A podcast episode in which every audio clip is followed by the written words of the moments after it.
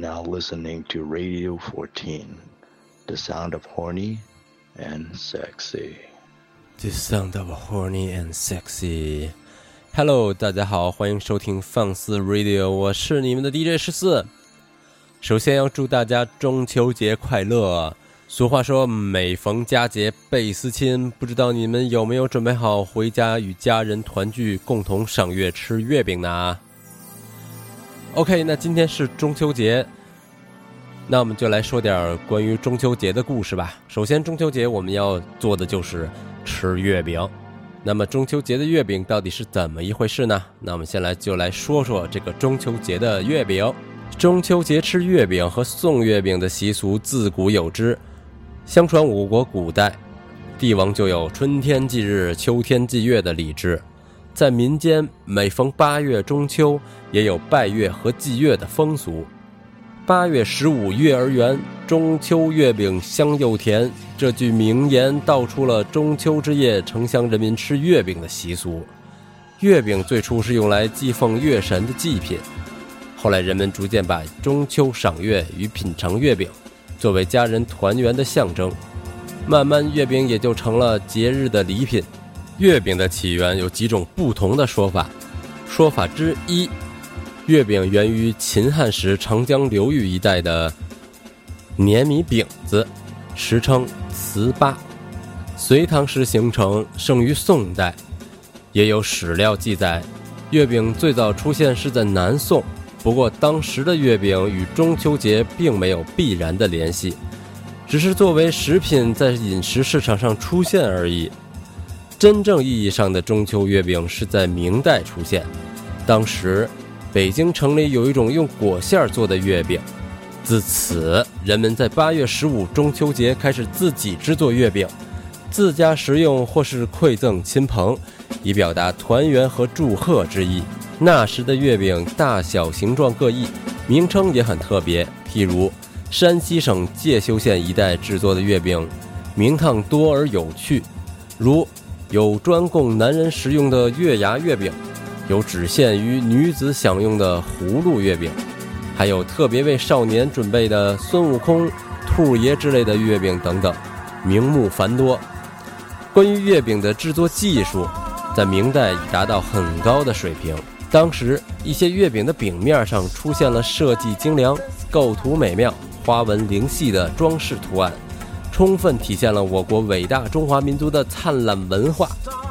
还有一种说法是，月饼最初起源于唐朝军队驻节的食品。唐高祖年间，大将军李靖征讨匈奴得胜，八月十五凯旋而归。当时有经商的吐鲁番商人向唐朝皇帝献饼祝节。高祖李渊接过华丽的饼盒，拿出圆饼，笑指空中的明月说：“应将胡饼邀蟾蜍。”说完，便把饼分给了群臣一起食用。月饼发展到今日，品种更加繁多，风味也因地各异。其中，京式、苏式、广式、潮式等月饼，广为我国南北各地的人们所喜食。月饼象征着团圆。是中秋佳节必食之品，在节日之夜，人们还爱吃西瓜、水果等团圆的果品，祈祝家人生活美满、甜蜜、平安。那么说到这里，就要说一下本人最喜欢的月饼了，没错，那就是双黄莲蓉的月饼，而且要用可乐服下，那味道简直就是绝了。不知道在收听节目的你们有没有自己喜欢的月饼和服用的方式呢？可以在下面留言告诉我，跟大家一起分享你们使用月饼的喜悦。好了，说到这里，我们先来听一首歌吧。第一首歌来自邓丽君的《但愿人长久》。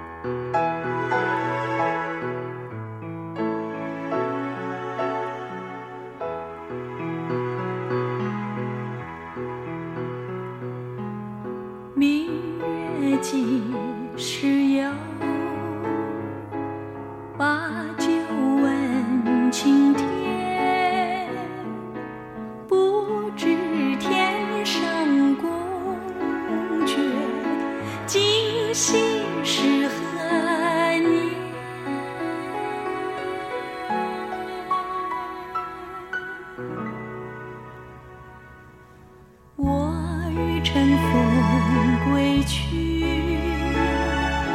唯恐琼楼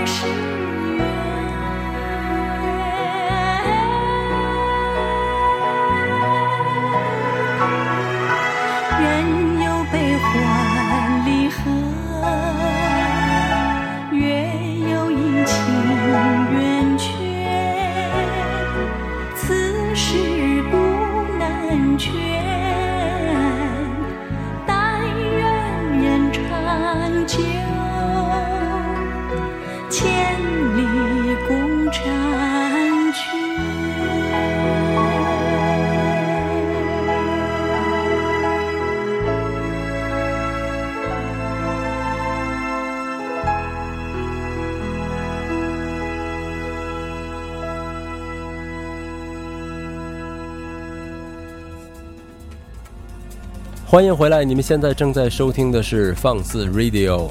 刚才我们听到的是由邓丽君演唱的《但愿人长久》。这首歌是由梁鸿志作曲，苏轼作词。苏轼就是我们都知道的宋代大文学家苏轼苏东坡了。这首词是出自于《水调歌头·明月几时有》，是苏轼于公元一零七六年中秋在密州时所作。这首词以月起兴，与其弟苏辙七年未见之情为基础，围绕中秋明月展开的想象和思考，把人世间的悲欢离合之情纳入对宇宙人生的哲理性追寻之中，反映了作者复杂而又矛盾的思想感情，又表现出作者热爱生活与积极向上的乐观精神。那么，听完这一版的《但愿人长久》之后，我们来听一版。由王菲演唱的《但愿人长久》，我们稍后回来。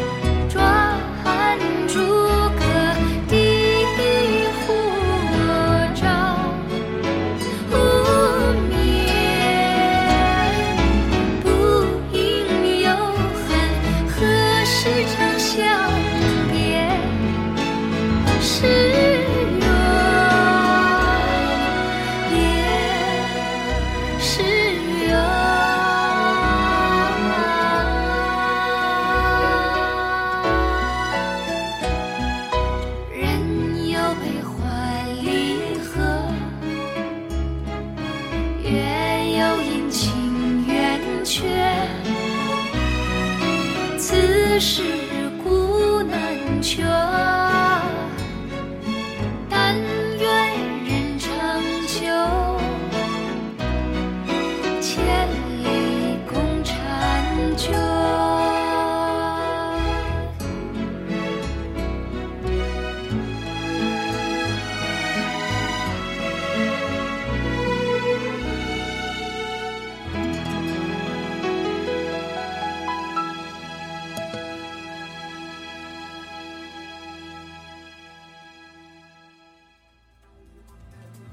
欢迎回来！刚才我们听到的是由王菲演唱的这一版《但愿人长久》，不知道你们是喜欢邓丽君的那一版，还是喜欢王菲的这一版《但愿人长久》呢？OK，言归正传，今天是中秋节，所以我们继续聊中秋节的故事。那么，关于中秋节的故事有哪一些呢？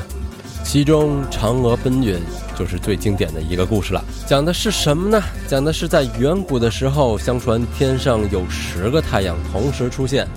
晒得庄稼枯死，民不聊生。一个叫后羿的英雄力大无穷，他同情受苦的百姓，于是便拉开神弓，一气之下射下了九个太阳。最后严令那个最小的太阳要按时起落，为民造福。后羿的妻子便叫嫦娥。后羿除了传授狩猎之术之外，终日与妻子厮混啊，不，与妻子生活在了一起。不少志士慕名前来投师学艺，心术不正的彭蒙也混了进来。哎，有一天，后羿到昆仑山访友求道，向王母求得一包不死之药，据说服下此药能立即升天成仙。然后后羿舍不得撇下妻子，暂时把不死之药交给了嫦娥珍藏。嫦娥将此药藏进了梳妆台的百宝匣中。三天后，后羿率众徒外出狩猎，心怀鬼胎的彭蒙假装生病，没有外出。在后羿率众徒走后不久，彭蒙便持剑闯入后宅，威逼嫦娥交出不死之药。嫦娥知道自己不是彭蒙的对手，危急之中，她转身打开百宝匣，拿出不死之药，一口吞了下去。嫦娥吞下不死之药，身子立刻飘离地面，冲出窗口，向天上飞去。由于嫦娥牵挂着丈夫，便飞落到离人间最近的月亮上，成了仙。傍晚，后羿回到家中，侍女们哭诉了白天发生的事情。后羿既惊又怒，抽剑欲杀恶徒。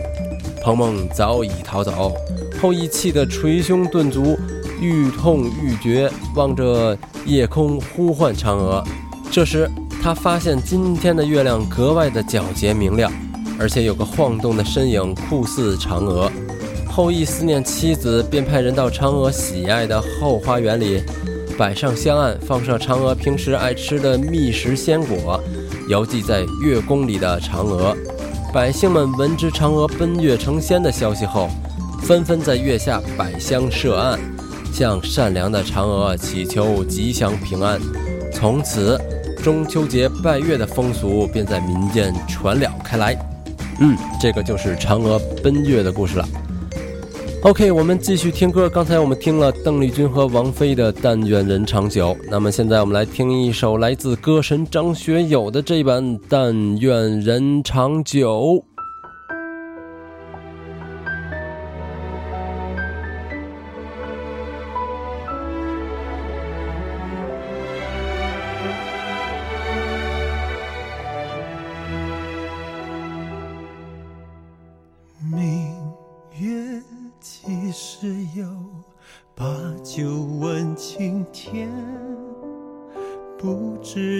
上宫阙，今夕是何年？我欲乘风归去，唯恐琼楼玉宇，高处不胜寒。起舞弄清影，何时在人间？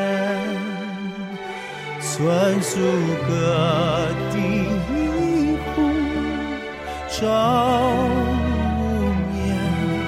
不应有恨，何时长向别时圆？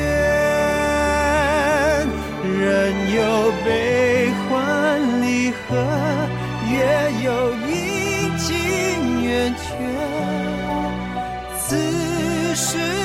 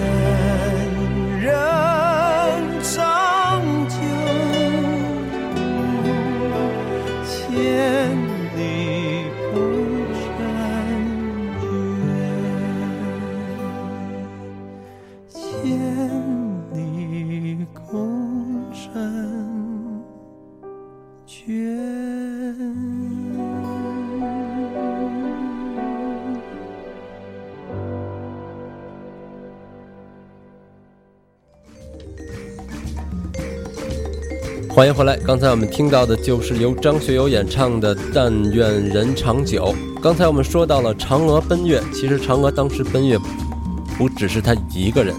据说嫦娥身体变轻，开始升空的时候，惶恐之中抱起了一只喂养的白兔，白兔随便的一起上了月亮。玉兔在月宫上有一只捣药杵，夜晚在药臼当中导致长生不老的灵药。这个神话传到了日本之后，变成了玉兔在捣年糕。OK，那我们继续听歌。刚才我们听到了那些都是比较正常的人演唱的《但愿人长久》，那我们现在来听一首并非那么正常的人唱的这首《但愿人长久》。我们先听一下，我们稍后回来。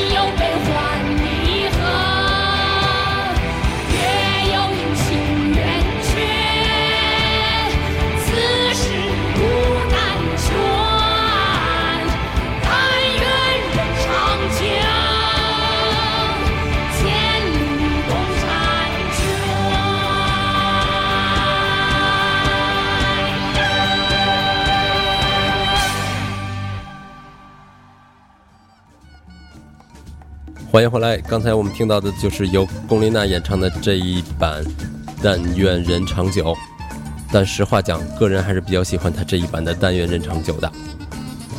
关于中秋节的故事还有一个，相传唐玄宗与申天士及道士洪都中秋望月，突然玄宗兴起游月宫之念，于是天师做法，三人一起步上青云，漫游月宫。但由于宫前有守卫森严的武士，无法进入，只能在外俯瞰长安皇城。在此之际，玄宗忽闻仙声阵阵，玄宗素来熟通音律，于是默记于心中。这正是此曲只应天上有人间，能得几回闻。日后玄宗回忆月宫仙娥的音乐歌声，自己谱曲编舞。创作了历史上有名的《玄长羽衣曲》，现在我们就来听一下这首《玄长羽衣曲》。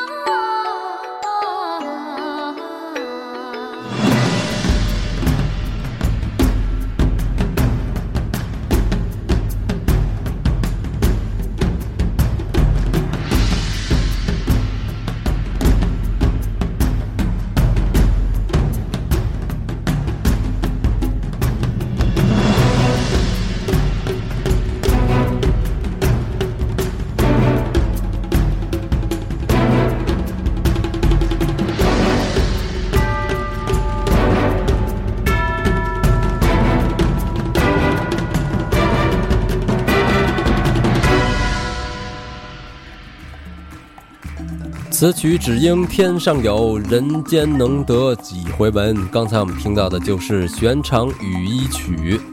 OK，我们言归正传，继续说中秋月饼。中秋节吃月饼，相传始于元代。当时中原广大人民不堪忍受元朝统治阶级的残酷统治，纷纷起义抗元。朱元璋联合各路反抗力量准备起义，但朝廷官兵搜查得十分严密，消息传递的十分困难。军师刘伯温便想出一计策，命令属下把藏有八月十五起义的纸条藏入饼子里，再派人分头传送到各地的起义军中，通知他们在八月十五日的晚上起义响应。到了起义那天。各路义军一起响应，很快，徐达就攻下了元大都，起义成功了。消息传来，朱元璋高兴地连忙传下口谕，在即将来临的中秋节，让全体士兵与民同乐，并将当年起兵以秘密传送信息的月饼，作为节令糕点赏赐群臣。此后，月饼制作越发精细，品种更多。中秋节吃月饼的习俗便在民间流传开来。好了，刚才我们听到的这些便是流传于中秋节的故事了。今天的节目也即将到达了尾声，在此放肆电台祝大家中秋快乐，月饼节快乐！希望你们每个人都吃到自己喜欢的月饼。我们下期再见，拜拜。